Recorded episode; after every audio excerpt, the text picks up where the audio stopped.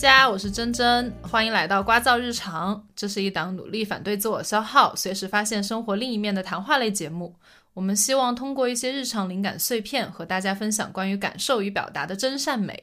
本来呢，在今年的国庆期间，我是给自己安排了和朋友一起去尼泊尔雪山徒步的行程的，但是很可惜，因为我护照过期了，没有来得及跟朋友一起完成这个旅行。回想起自己近几年这一步一步走到户外去的进程，也会觉得很神奇。从一个运动废柴到现如今的我，不得不说，身边的朋友在让我走出去这件事情上给了我很大的勇气。所以今天我们邀请了我身边一位户外运动勇士，也是之前和我们一起聊过旅游主题的朋友橙子，来和我们分享一些他在这些没有天花板的地方发现的宝藏。欢迎橙子，Hello，大家好，我是橙子，热烈返场了，也是我们的老朋友了。橙子，哎呀，就是这个没有成型的尼泊尔的行程呢，本来就是应该我跟你一起的。对对对，然后我，但是我们在这个过程当中也也有一直 Q 到你。对对对，没 没有忘没有忘记你，没有忘记你。当然就是，然后小李的话，他就一直在提，你说英子来了，他会不会哭啊？英子来了，他他能走完这个行程吗？怎么是很苦吗？嗯，有那么一些。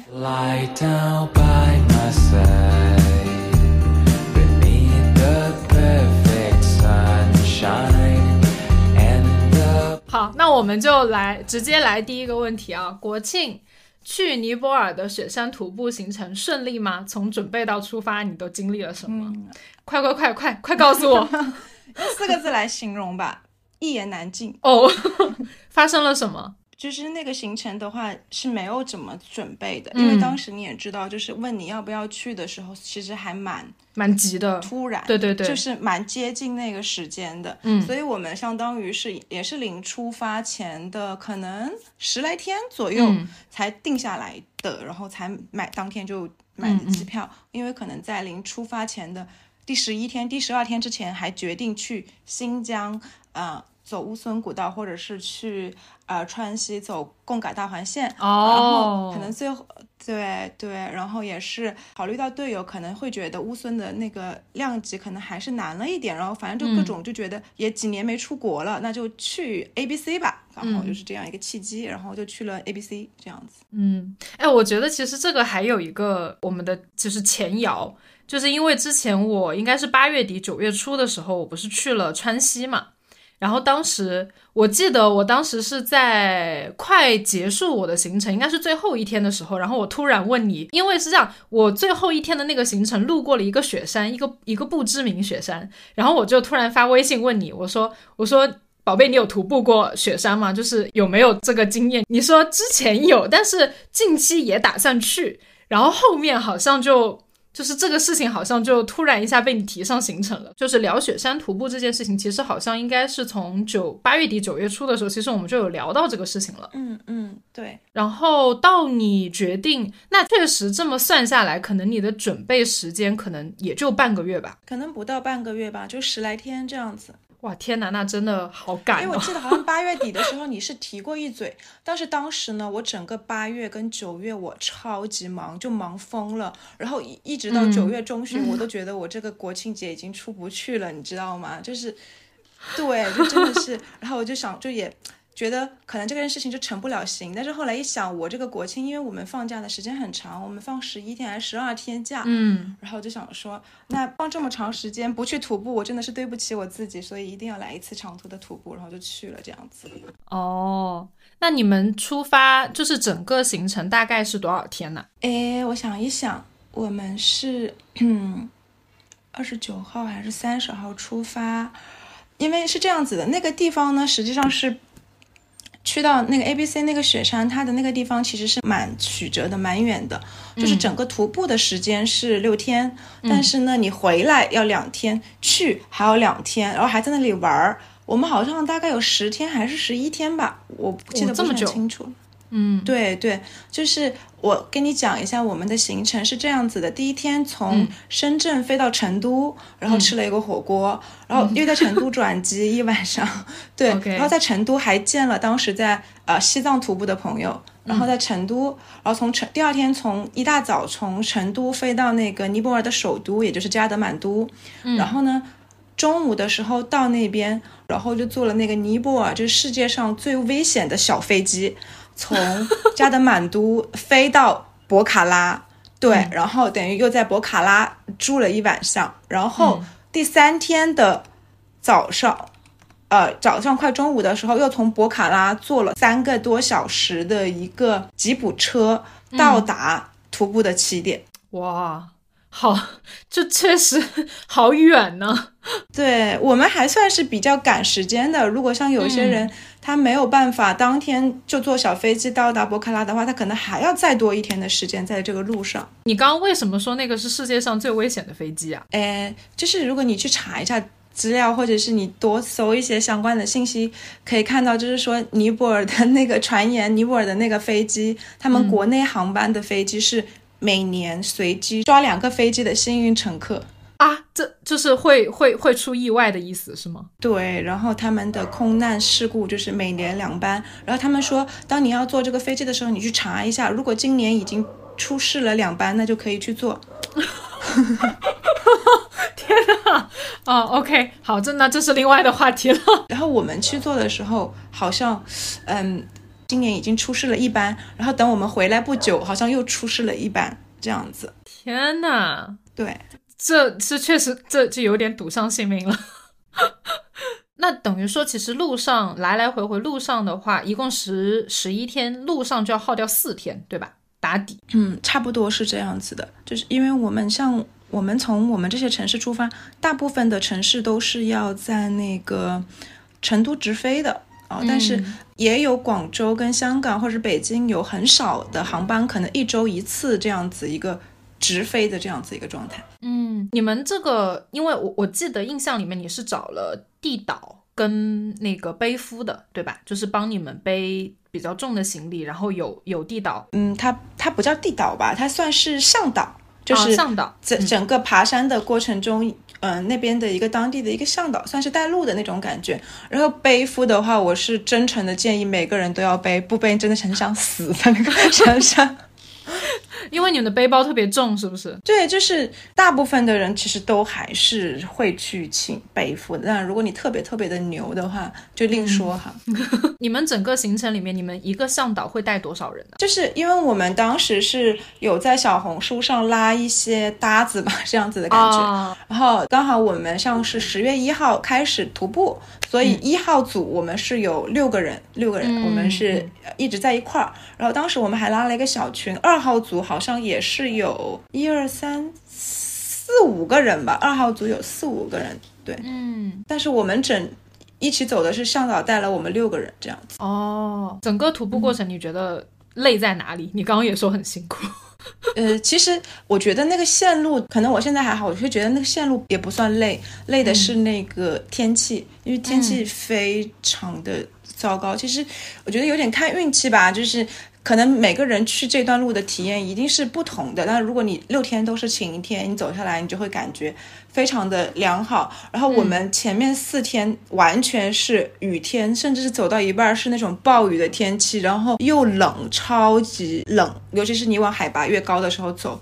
就前面四天走的是垂头丧气，就是我花了这个行程，每个人花了一万多，我来这里是干嘛？我为什么不去巴厘岛度假？我为什么不去巴厘岛订一个无边泳池，在那里享受美美的 chill 一下那种感觉？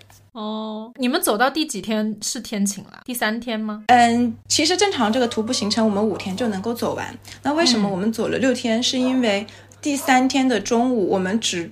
走到中午一点，我们就没走了，因为那几天天气实在是太糟糕了，就等于是我们已经到达 N B C，你可能再走两个小时，你就能到达 A B C。但是如果我们呃那天就到达 A B C 之后，第二天的天气还是非常糟糕，我们就看不到那个日落跟第二天的一个呃日出，因为我们对对对，因为去那里相当于你能够看到那个整个雪山的日落日出，算是一个嘉奖嘛。其实如果你没有看到，还蛮可惜的。所以就等于那天我们又多等了一天，然后就相当于实际上是徒步的第四天傍晚才天气才变好，然后我们才看到那个日落，然后刚好第五天下山的时候天气就非常的好。等于相当于是下山的那一天天气才好哦，第五天对，因为我我记得你发朋友圈的时候，其实有看到你们那那，所以你发朋友圈的那张照片就是日落，对吗？嗯，哪一张？就是你发在朋友圈，你戴了个帽子，然后手指着那个山的垭口那边的。对，那个就是来我念我念一下我朋友圈这个第四天的文案，来。A B C 徒步第四天，人在 A B C camp 淋了快四天的雨，杵着单杖到达了营地，终于看到日落金光。此时此刻，轻舟已过万重山。真 真的就是你，你是不知道，因为我们相当于是第四天中午才到达那里，那天早上也是走的特别的辛苦，因为非常的冷，那天早上是真的很冷，然后。我戴着手套，然后手套就全部都已经浸湿了，手上就更冷，然后整个人，因为那天也是下着雨的，我们一路冒着雨从 MBC 到达了 ABC，嗯，然后它的海拔已经是从等于相当于是从三千八百多走到四千一百多吧，哦，那个时候那还挺高的，对，就就其实如果在高海拔那种大型的徒步里面，它不算高，但是它已经也算是高海拔徒步了这样子的一个，嗯嗯，明白明白。你们大概就是每一天是几点出发呀？就是每一天的行程哦。那起的那是一个叫比鸡早，可能一般一般五六点起来吧，五六点起来，然后可能再吃个饭，再等一等，再收拾一下。因为我们每天有个很重要的环节就是打包行李，嗯，就打包行李要花很长的时间，然后我又不是那种收拾行李很快的人。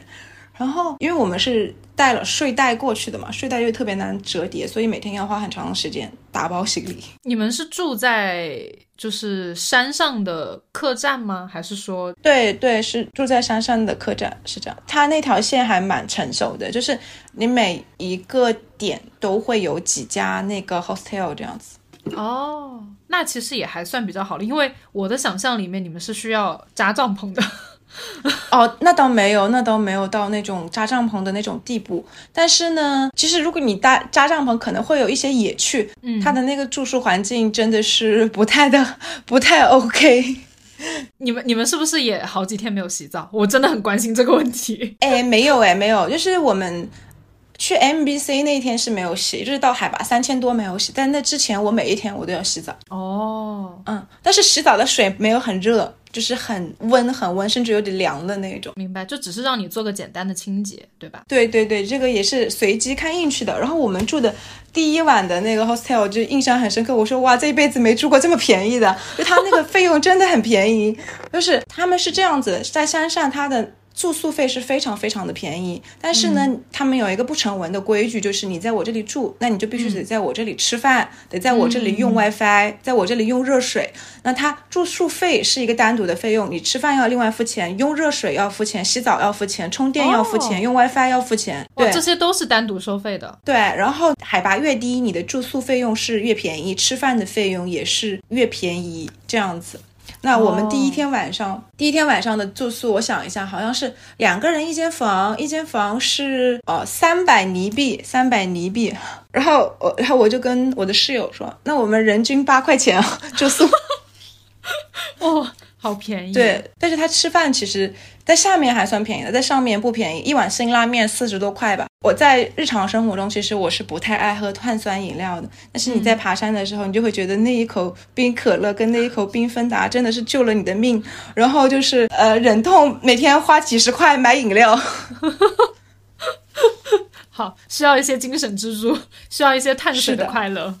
OK，对。那你整体尼泊尔整个徒步行程下来，你觉得值得吗？嗯，或者有什么收获？这一趟走下来，收获吧，就是轻舟已过万重山。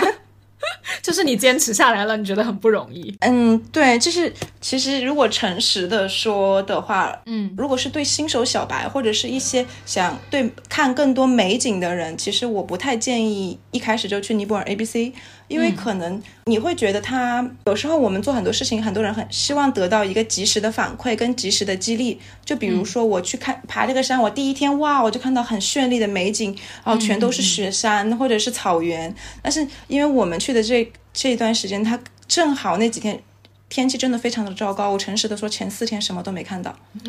对对对对，所以就是那个正向正向激励那个时间太漫长了。但是如果你你花了同样的时间跟同样的金钱，嗯，可能你去别的地方，你可以更率先的得到那个反馈，但可能也正是因为它就等于是六天当中只有一两天能够看到的那个美景，你会觉得它更难得这样子。嗯嗯嗯，明白，就是经历过苦难的美景会更好看。对，这一次真的算是经历了蛮多苦难，因为可能像我之前有去其他的一些地方，我会觉得它能。每一天都能够看到不同的东西，就是那种是感觉还不太一样的。好，那我们就顺着这个话题聊吧。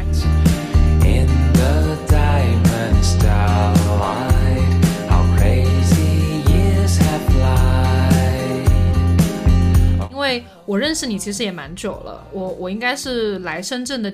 第一年就认识你了，然后对，因为我们也是算前同事，然后对，然后所以，我我认识你开始，其实你就一直有在做一些就是户外运动。我其实很很好奇的是，你至今大概涉猎了多少种户外运动？然后你最喜欢哪一种啊？不能用涉猎啦，因为我是那种户外玩的很早，但是归归来仍是少年，就是永远是出街，永远是新手，你知道吗？但都会一点。其实我是觉得我没有什么天赋，我是没有什么天赋的那种人。然后我可，但是只是喜欢尝试吧。但是坚持的最久的，可能就是徒步爬山这件事情了，因为它有一点像一个 stupid 的一个事情。如果你没有到那种攀登雪山的阶段，你是不需要攀登雪山的技巧，它只需要你坚持，嗯，耐力，你坚持下去，你愿意去完成它就好。所以笨蛋也可以爬山。爬山，我印象里面深圳最难爬的那条线你也已经爬过了，对不对？就是你说会死的那条啊？你是说山水线吗？对啊，就是上那次我我和我们另一个朋友彩丽嘛，我我跟他去爬上梅岭的那个，然后同一天，我记得你是在深圳爬另一条线。嗯，其实没有，深圳最难的那条线我没有走完，因为那一天它是有一个有时间的一个，就好像是你八个小时之内你要走完，但是那天其实我是到。最后一站的前一站是赶不上那个时间的，他到那个时间他就会让你不要走了。对对对。哦，明白明白。所以你最喜欢的就是爬山这件事。对，我想一下，尝试过哪一些哈？嗯，最开始可能是有呃爬山徒步嘛，然后很很早之前也尝试过攀岩过几次，嗯嗯，然后江板也玩过，嗯，对，然后还有什么算户外运动啊？嗯。啊，滑板啊，滑板最开始最早的应该是滑板，对，滑板、长板、路冲板、徒步、攀岩，然后。桨板其实这些我都试过，然后还很早上学的时候还玩过滑雪，但是你会发现，可能爬山也是最低成本的事情。像其实我内心一直是很想去玩滑雪的，但是我觉得玩滑雪它是一件很烧钱的事情的，真的是很烧钱。就是我可能会把它安排在我以后时间跟金钱都比较富裕的时候再去好好的玩这个东西，但现阶段其实不太允许的。嗯，明白明白。那我可以说吗？你你自己的账号叫流浪。捡破烂，这个你愿意？啊，对 对对，可以，就是就是好久没有更新过了嘛。我我其实是很喜欢你起的这个名字的，就是而且你，我记得你的 B 站账号的简介是希望我捡的这些破烂都成为你的宝藏，大概是这个意思吧。公众号的 slogan 也是这个啊，对对对。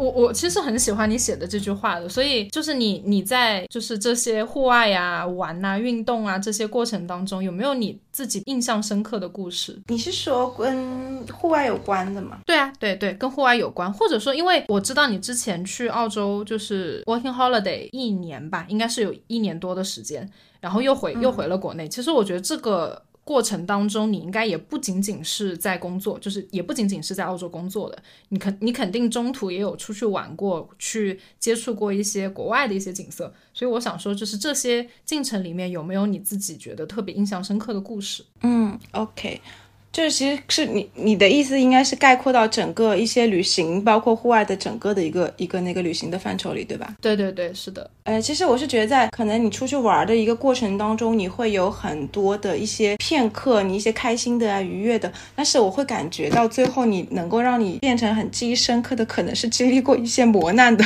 或者是发生过一些嗯没那么好的事情的时候，反而你会对他很印象很深刻。嗯，我可以分享一个我们在那个一一个算是少数在澳洲的时候，就是他们当地的原住民的地区工作的故事。然后当天呢，我们的店就是店里面只有我跟老板两个人，我们在可能我们都在厨房。然后他们当地呢，其实治安不是很好，有很多那种就是我们会俗称阿宝，然后就是他们的一个原原住民这样子。然后他们的一个特征就是不工作，然后天天喝酒，然后但是会有政府的补助金这样子。然后当天我我跟我的老板，我们两个人是在呃厨房，然后在厨房工作，然后就来了一个 Aboriginal，就是他们那个阿宝，就是来到我们的前台，就直接把我们的前台的收银机砸了，然后把一整箱的钱箱抱走了。然后呢，就是我们一下都没有反应，我的天，对，你知道吗？就相当于你可以理解为上门抢劫。哦哦，我的天，对，然后然后我们听到外面一声巨响，我跟我老板两个人都懵了，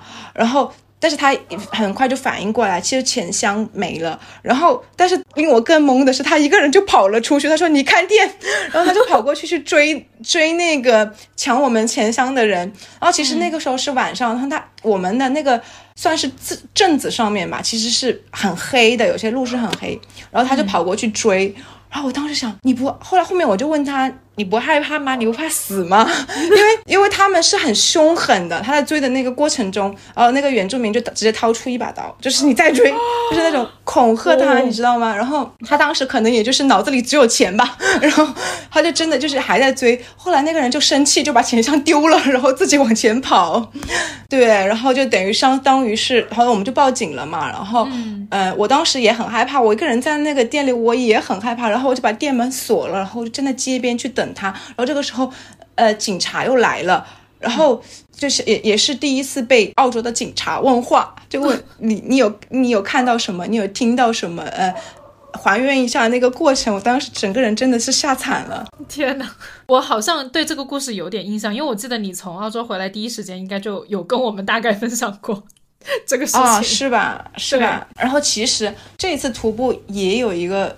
非常非常深刻的事情，嗯，你说，呃，就是我们这一次徒步呢，我们刚刚不是说会有一队跟二队嘛？那二队的人相当于是网友吧，就是没有怎么跟他们一直徒步，只是说在线上有联络这样子。嗯，像我们走 A B C 这条线，大就是你可以呃先花几天的时间上去之后，你可以在下呃可以有两种方式，一般你可以徒步下来，也可以坐直升机下来。哦，因为坐直升机的费用也不贵。然后当时呢，二队就有一个男生跟一个女生，他们在某宝上就预定了这个直升机的行程。他们一个人是觉得已经走上来了，就不想再走下去。那个男生呢，他是觉得他比较有自知之明，他觉得我的体力是真的不够了，我太累了，我走不下去了。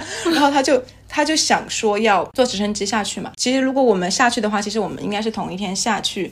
好，那天我们徒步，他们坐直升机，但是因为各种原因，反正也是预定的那个东西不给力，直升机来了，但是没有接他们，又走了。所以这是我们下山的第一天，他们并没有坐直升机下去。然后呢，跑空了是吗？对对对，所以就是那一天，他们还是要待在海拔四千多，然后还有一点高反的山上继续待一天。嗯，对。然后第二天下山，我们是要一天半的时间嘛。然后第二天我们又继续下山。然后第二天他们本来也想等直升机，又还是没有成功。然后第二天他们就决定下山。然后下山的时候，那一天他们就想赶路，就第一天赶了很多的路，就比较匆忙。就第一天，他们就已经走了很多很多的路，就等于是第二天已经接近还有一个多小时下山的路就能够到那个镇子上了。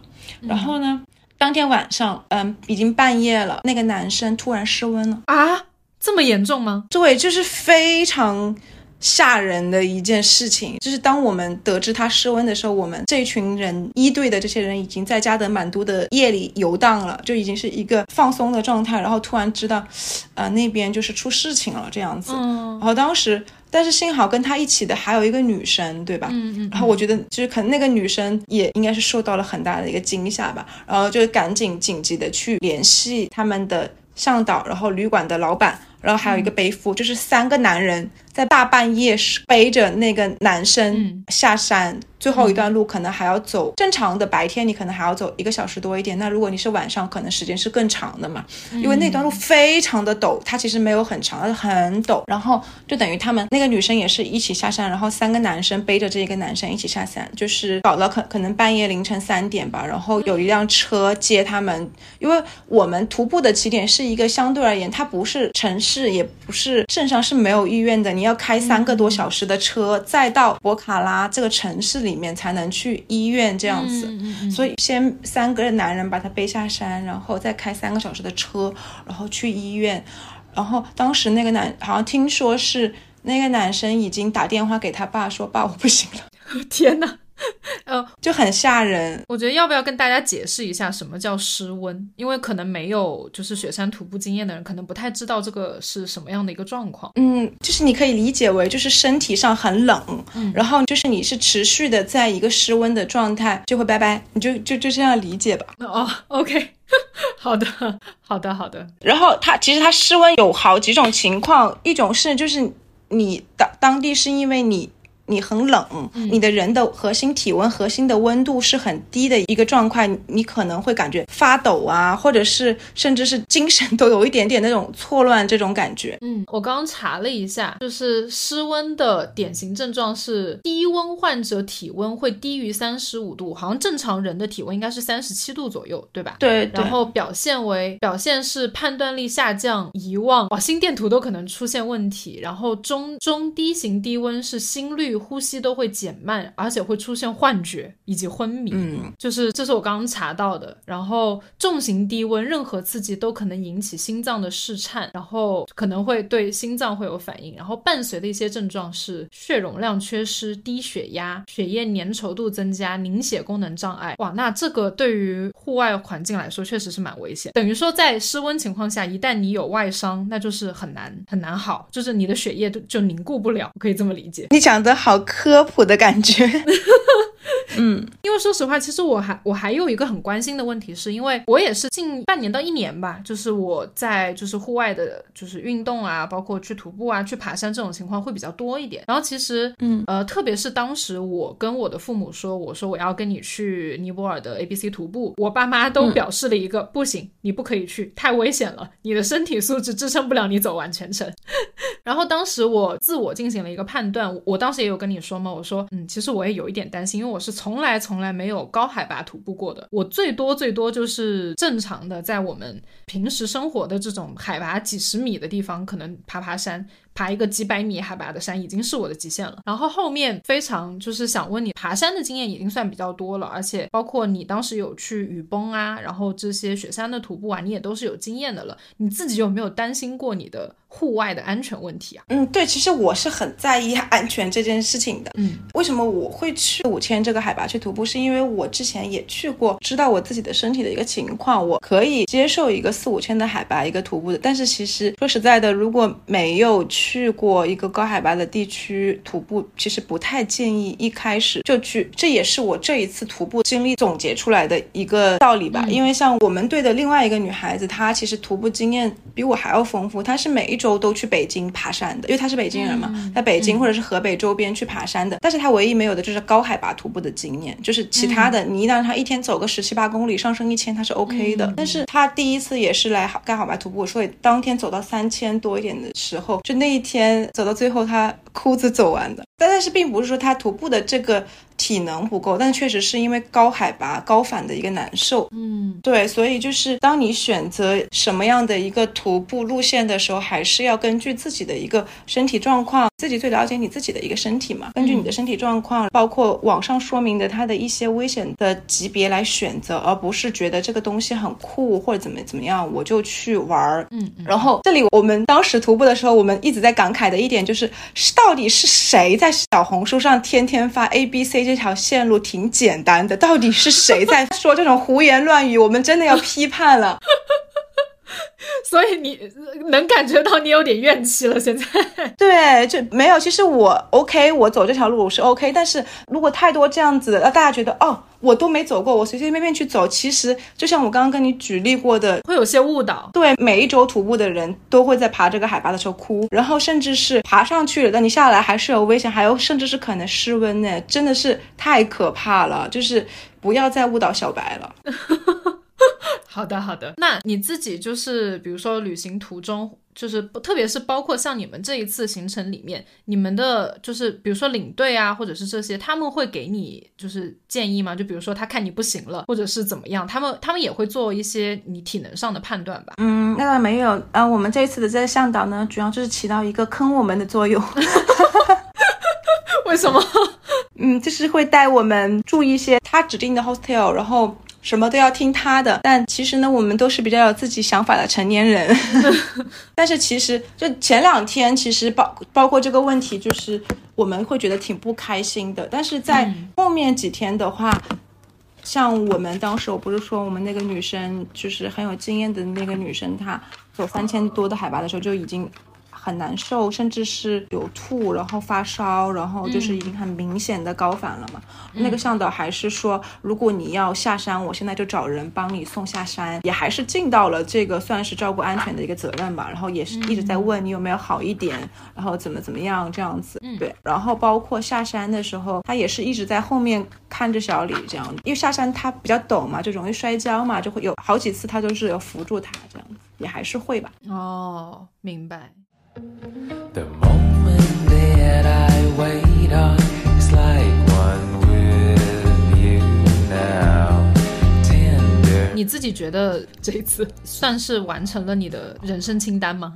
谈不上人生清单，但是确实尼泊尔 A B C 这条线路是老早就想去了的。我确实是从认识你开始就蛮佩服你，就是随时随地想走就走。因为我记得你去澳洲其实也挺突然的，就是你决定去澳洲 working holiday 也很突然。包括你中途去就是出去徒步啊，或者是我记得你是去年还是什么时候，然后你突然一下去了西藏，跟也是跟小李一起啊，来一个一个来。去澳洲没有很突然，去澳洲是我当时是其实是不来我们那个公司之前就已经有这颗种子了，然后只是因为。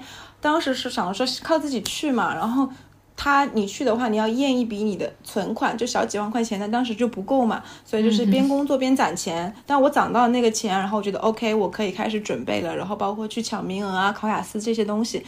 所以去澳洲其实是一件谋划了一年多的一个事情，它不是一个突然的事情。像你说一月份的时候不是去那个西藏，然后这个倒是挺突然的一个事情。你当时是为啥突然就是想去就去了？其实是因为，因为我跟小李以前我们都已经去过西藏了，但是去年相当于是他就是他十年前去的西藏，就是去年去的话就等于他是十年后就有一种想再去一次的那种感觉嘛。然后可能因为我们都不太想去城市嘛，对吧？嗯，然后。嗯，像能选的地方也就那几个，然后会觉得之前我们去西藏都是夏天，那冬天的话应该挺不一样的，然后就去了冬天的西藏这样子。西藏那次你觉得好玩吗？感受怎么样？你们去了哪些地方啊？我觉得很不错，很不错，就是真的很不一样，就是跟夏天的西藏相比起来，冬天它更加有一股神秘感在里面。对我非常推荐大家可以去冬天的西藏，然后我们。先是在拉萨嘛，然后因为你第一天去的时候，不管怎样还是会有一些高反这样子，然后后来，然后就是有往林芝的那个方向走，然后有去看南迦巴瓦峰，这个是也是期待很久的一个蹲南迦巴瓦峰的日落，然后就玩那个来古冰川那条线，就林芝这一块儿。其实我们的行程也是在路上说定就定的，我们去西藏其实刚开始是没有准备徒步的。但是因为我们当时的时间是非常的自由，我们在西藏待了半个月嘛，然后就有很长时间，我就想说，哎，我之前其实有听过库拉岗日，但其实之前没有去详细的去了解过，然后刚好觉得，哎，那不错，那就去库拉岗日吧，所以就等于林芝那条线走完了之后，又回到拉萨，然后又去往库拉岗日那条方向去走，然后又去库拉岗日徒步这样子。哦，你刚刚说你们待了半个月，我印象里面也是，我看了你朋友圈看了半个月。就很羡慕大家都在上班，然后你在 在学生。对，而且那个时候是已经快临近过，对，其实我是过年的时候去的嘛。对对对对对，是我当时觉得你还蛮赶的，因为其实马上就要到来假期，因为在我的概念里面，应该那个时候是工作很忙的时候，然后但是你也去了。对。其实那一趟我觉得还蛮值得的，因为那一趟好出片呢。拍到了你的人生照片是吗？对对对，那一次有的有我的徒步的人生照片，然后那个无人机飞起也是，确实是挺震撼的。像包括，然后我们去西藏的时候，我们这一次是去了库拉岗日徒步嘛，然后我们整个尼泊尔 A B C 的行程当中，一直在给我们的队友安利库拉岗日，就是很进步的安利，一下就被我们安利住了，然后他们就准备今年过年的时候去库拉岗日，但是好巧不巧呢。从今年十月份开始，库拉岗日它这个地方，它就因为整修，就是要修半年，所以这个景区就是他们今年冬天是去不成了，所以有些好地方真的要提前去啊。你你说这个，其实我也很我也很认同，因为之前我八九月份去川西之前，我不是也有跟你联络嘛，因为。你是去也是去年吗？还是什么时候？你也是去了一趟川西嘛？我当时是找你要你的那个包车的师傅的联系方式。青海，青海那是青海。对对对，然后我我就说我说那嗯，因为因为青海也差不多都在同一个地方，我就想说那师傅应该是那条环线都可以跑的，然后就找你要了那个师傅的联系方式。然后呢，我们去到青海湖，然后去到翡翠湖了。我们当时你不是非常非常推荐我们去茶卡盐湖吗？然后不不不不是茶卡盐湖，是那个叫什么来着？是察尔汗，察尔汗，察尔汗盐湖。对对对对对，千万别说错，这两个还是差很多。对你当时就很推荐我们去察尔汗盐湖，然后但是因为其实如果要去察尔汗盐湖的话，应该要单独开辟一天的时间，因为察尔汗盐湖是不在环线上的。这个是当时包车师傅跟我解释的，然后我们就说 OK，那我们就去翡翠湖吧。然后结果去了翡翠湖之后，然后师傅在开车的时候就在路上开始跟我们说，他说其实这几年来翡翠湖也已经有一点点晚了，因为翡翠湖湖水的面积已经开始缩小了。就是原本它其实应该会更漂亮，特别是就是游客来的多了之后，一是你能看到的范围会越变越小，第二个是湖水本身也在缩小。对，然后包括到像我们当时去看那个雅丹地貌的时候，就水上雅丹，那个时候我呃我跟我同行的一个伙伴是买了水上雅丹里面的那个吉普车。去可以看到雅丹之眼的。然后当时我们去的时候，呃，就问了那边里面就是帮我们开吉普车的那个小哥一个问题。我说，我说水上雅丹这个地貌已经存在多久了？然后他就说，他说其实这个景观是一直在变化的，而且很可能再过个几十年或几百年之后，水上雅丹就不复存在了。因为水上雅丹它就是盐湖和雅丹地貌两个都结合在一起。然后你的雅丹地貌就是风化的那些石头是泡在盐湖里面的，然后盐湖。对于他们这个雅丹地貌是有很强烈的腐蚀作用的，也就是说，可能过一段时间他们会进来清理景区的垃圾啊，做一做维护啊之类的，他们就会经常看到，就是有一些雅丹地貌的那个石柱就会突然塌掉，因为它的底下已经被腐蚀空了，就是这些东西可能就过个几十年、几百年它就没有了，就是所以你刚刚说那个我也很认同。对，然后包括像今年前一阵有一个让我很心碎的消息是冰岛的事情，我应该也在就是我们共同的群里面有跟你。说啊，我真的是看到我很心痛，因为冰岛前一阵不是出了新闻吗？就是呃，地底火山可能会喷发，甚至他们那个小镇应该是雷克雅未克附近吧，然后就是他们的首都附近的那个小镇都已经做进入警备状态了。然后大家嗯，一天那个时候是一天有一千多次的地震，而且他们的公路啊什么那些地方都会裂开，然后已经进行了人员的住户的疏散。然后那个时候我就想说，我都还没有存到钱去。我就会觉得很担心。那现在是什么情况？还可以去那边旅行吗？我后来有查了一下，就是目前好像情况稳定了一些。然后，但是呢，就是城市跟道路的修复是要慢慢进行的，因为他们不确定火山喷发会不会继续。但是目前的风险是比消息刚出来的时候要要低一些了。只是当时我很难过的是，其实当时我有查到这个消息的时候，那个那天是在吃午饭吧，然后我当着我爸妈的面我就哭出来了。就是很难过的哭出来了，然后我爸都很震惊，他说你怎么了？我说没事，我就是觉得很难受，因为本身就冰岛对我来说意义不太一样吧。然后我当时就想着说，当时很悔恨，悔恨的是为什么我刚开始 gap year，就是我我现在不是没有上班嘛，我刚开始 gap 的时候，嗯，为什么没有直接。存钱去，因为当时我之前也有跟你们提过，我说我啊很想去，然后前一阵也很疯，一直在看，对，一直在看各种攻略。我当时就很后悔，我说啊，如果我之前去了就好了。当时是被这种心情淹没了，我就觉得天哪，我为什么没有立刻行动？然后，所以这就引出来我接下来想要问你的，就是随时出发的这种勇气，你觉得除了金钱啊，你觉得还有什么是你的底气？嗯嗯，是因为什么都没有，所以可以随时出发。哇，你觉得什么都没有指的是什么呢？像是你没有什么好失去的吧？就是当你把有一些东西看得没有那么重要的时候，你心里想要的。那个东西它就会更凸显的更重要，所以其实走到户外去，并不是说是你最终的一个目的，而只是说我想要去体验这种户外的形式。我去户外有什么能有什么目的？因为是这样，之前我有跟我们另外的朋友聊到，特别是有很多人上珠峰，他们会有一个目的，说我是为了去净化心灵，就是有很多人是为了受苦。哦，确实是这样子耶。对。就是我没有哎，对对，你说的受苦这个我也听到，就是包括小李嘛，就是你也认识，然后他说他其实并不喜欢徒步，他也不喜欢爬山，那他为什么选择同行呢？是因为他觉得身体上需要受一点苦。对，然后像另外的一个队友，他来这个 A B C，他可能会觉得说，我一定要看到 A B C 的日照金山或者是一个东西，但其实对于我来说，我来这条线，我一定要干嘛？就来呗。就是这样子，嗯，就其实没有那么强的目的性，就只是想体验。对，我就只是想走而已。我还记得之前我们聊旅行那一期的时候，我们有提到爬山这个事情，然后当时我不记得是谁说了一句说征服一座山，然后你立刻说 你说不要对山说征服。对对对，是肯定是这样子的。咱这么渺小，怎么能对山说征服呢？我其实很愿意跟你聊这个，也是因为我觉得你对自然的敬畏之心还是非常明显的。因为你愿意，一是我觉得愿意走到户外，其实已经很不容易了。因为，嗯，怎么说呢？大家都，嗯，现阶段啊，我觉得可能近两年会好一点。但是现阶段对于工作跟生活压力已经这么大的情况下，还愿意去给身体找点苦受的这种人，真的不太多见哦。可是我觉得他其实是对我来说是一件很解压的事情，诶，很解压吗？对，肯定啊，就是。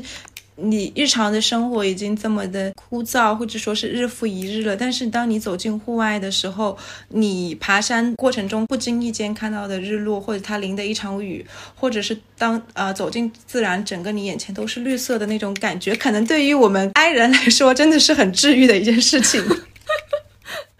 我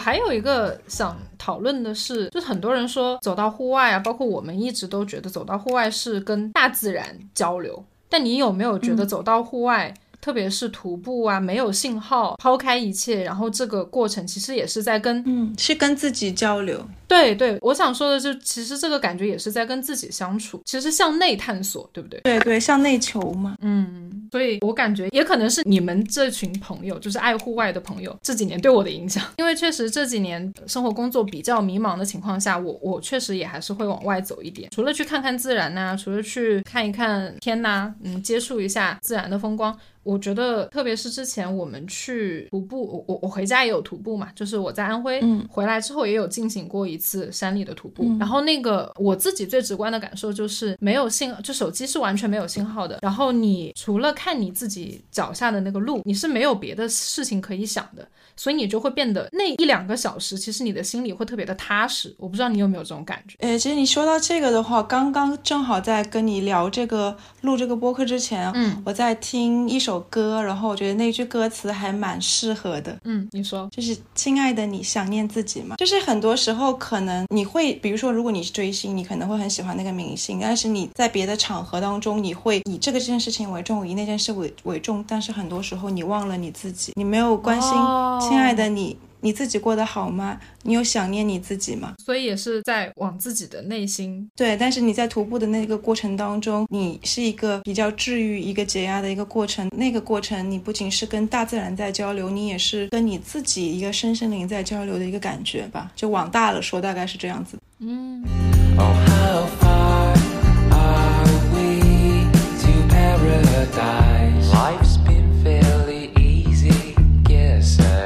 给大家一些比较实用的建议吧，比如说安全的事项啊，特别是我我很想知道你查询攻略的这些渠道什么的，还有一些怎么选择适合的运动啊这些，你有没有什么建议？OK，这是查询攻略的渠道。像我那个时候，就是像上学那一会儿，或者是以前网络没有这么发达的时候，那个时候我不知道你有没有听过，以前我们都玩那个马蜂窝。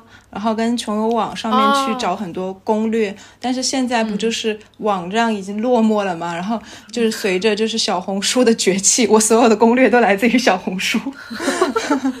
对，包括就是我自己偶尔可能也跟一跟，但是跟的很就不太频繁的那种。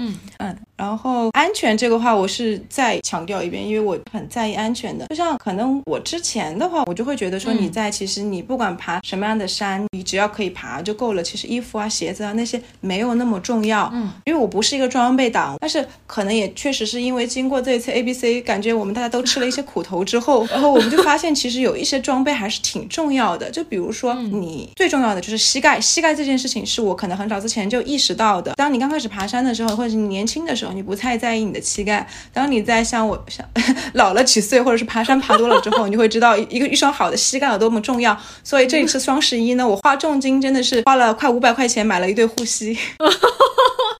对对，然后第一保护好你的膝盖，第二保护好你的脚踝。嗯，就是一双合适的徒步鞋很重要。嗯，但其实说实话，我现在穿的也就是迪卡侬。但其实哈，在走普通的徒步的路线，这双鞋是能够应对的。嗯，但是如果你想要去一些长途的跋涉，或者是更高原的一些地方的话，建议还是买一双更好的徒步鞋。就是徒步鞋它有低帮跟中帮嘛，其实可以选择的话，如果你只拥有一双徒步鞋，建议你选择中帮的，因为它可以更好的保护你的脚踝。嗯，它当你扭脚的时候，它会有一个助力，但是你可能低帮就直接扭了。OK，剩下的就是你有没有建议大家就是怎么走出？出去，因为我也是经历过这个过程，就是怎么去选择这些户外运动，怎么判断我自己适合哪一种。这个很简单吧，就你先选这么多项目里面很感兴趣的，你去尝一下嘛。就像我其实也尝试过很多，然后归来仍是少年，但是真正 做的最长久的可能也就是徒步跟爬山，但是别的你都可以先去试。我觉得只有你去试了，你才知道你喜欢什么。嗯，这样子。你刚刚说的那个就是装备方向上的问题啊，其实有一个延展的话题，我不知道可不可以聊，就是特别是近半年，就是户外这个词好像变得很标签化，特别是你像小红书跟其他的社媒平台，包括你像前一阵也会有外人节，就小红书的外人节，然后包括还有很多，你像去年始祖鸟出圈，然后包括亚运会的时候滑雪占据了很多大家的讨论的话题度，就这些东西好像在变得，就是我觉得其实近几年大家对于户外的这个接受。度也是比以往要要更高了一些，然后我是想说，其实也可以借此机会去拓展一下自己的边界。因为生活啊，包括运动，其实有很多种方式，包括像之前像去年骑行和飞盘嘛，然后还有露营，就这些其实都已经是比较专业的户外运动了。很多人对这件事情的压力或者说接受它的这个程度会比较大，就总觉得啊，我好像要买很专业的设备，比如说我要有徒步鞋，我要有冲锋衣，我要有户外服，然后要有什么冷帽，要有这些，要有这些，我还有登山杖，有这些所有 OK，我准备好了，我才能去登山。但其实我感觉你。没有到这个地步，即使你已经是一个徒步或者户外了很多年的人，你也就是按需选择而已。对我一直我都不是装备党，可能也是因为没钱吧，因为那些徒步的装备真的很贵。就是其实如果你没有说要去高原，要去长途，不管你在广州、上海或者深圳周边的一天的这种，随时都可以出发，就根本就不用想那么多，也不用去搞那些所谓的装备。嗯，真的最简单的迪卡侬搞两件就好了。就刚开始，如果你就没有必要，像如果你买一件始祖鸟，你去日常的徒步。其实也用不太上，但是如果你预算足够的话，就无所谓了。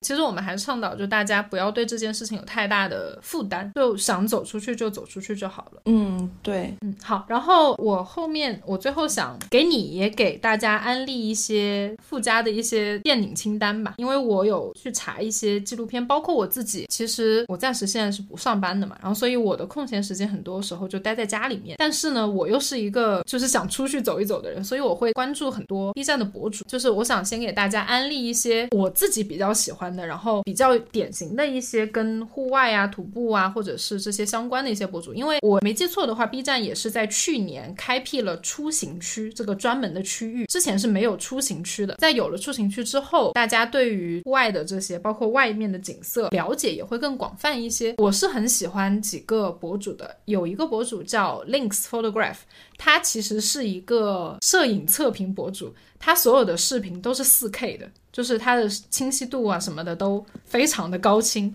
然后他呢是没记错的话，其实他常年生活的地方应该是在日本，然后但他会去周围的一些，比如说他当时有去冰岛、去法罗群岛，然后包括去日本的一些就是猫岛那些地方，然后包括还去了意大利，然后他去他会去很多这种自然风光非常非常非常特别的地方，然后去做摄影的测评。如果你有一个很好的显示器，你就会在电脑上看。到非常非常高清的、很绝美的一些画面，它其实很有名的。哇哦，对我我很好有画面感对我很推荐大家去去看一下他的视频。然后第二个是我自己很喜欢的一个导演吧，就是他其实也是一些广告片的导演，然后他自己也在做博主，他叫小鹿 Lawrence，就是鹿哥。这也是我觉得非常宝藏的一一个 B 站的博主，他就是平时会发一些旅拍，包括一些他自己相机的测评也好啊，景色啊这些，因为他只要出去了，他基本都会去做一些影像的拍摄。我觉得记录影像拍摄，不是我走到户外去最好的证明。对。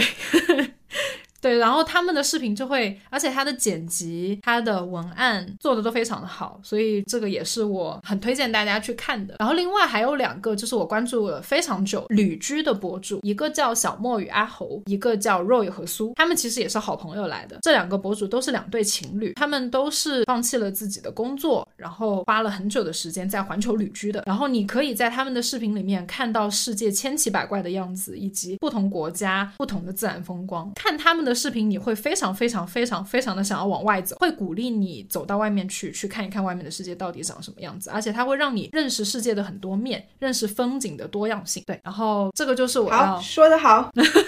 这个就是我要推荐的 B 站的博主，然后还有一个是我想要推荐的一个纪录片，我不知道橙子有没有看过，是呃国家地理出品的，那年应该也是上过院线的，叫《徒手攀岩》，你有听过吗？我刚刚你你说这些的时候，我脑中一直就想想象到的是《徒手攀岩》这个纪录片，对我也有看过。呃，因为《徒手攀岩》这部纪录片是当年应该也是有拿奖，我记得是有拿呃纪录片的一个奖项的，当时是挑战的应该是那个酋长巨石，是不是？然后我看一下啊，就是他这个纪录片的男主角最近还来国内了。对，男主角叫 Alex Honnold，他是一七年六月份无辅助徒手攻克美国约塞米蒂国国家公园三千英尺，大概就是一千米不到吧，酋长石全过程。对，而且那部片子应该是拍了好几年。对对对对对，反正我觉得挺玩命的。那个那个画面确实是很可怕。是，嗯，然后户外其实跟极限运动也有强的直接关联，因为我我其实去搜一些户外的电影什么的，其实都会跟什么极限生存呐这些会比较挂上钩。我觉得看纪录片是一个很好的了解自己极限的过程，就是你能不能接受得了，就是别人在做的这种挑战，你能不能接受得了？你你去看这些纪录片是比较好的一个方式吧，大概就是这样。OK，那我们也聊了一个多小时了。哦，是，还挺快的。橙子有没有什么想要说的话作为结束语的？嗯，注意安全，注意安全。好，OK，那我就祝大家在自己有限的人生里面看过更多的风景吧，然后勇敢的走出去，然后注意安全，然后玩的开心。嗯，就这样，OK，好，好，我们谢谢橙子，我们俩也好久没见了，等你回来深圳。好，好，好，好，下次再见，拜拜，拜拜。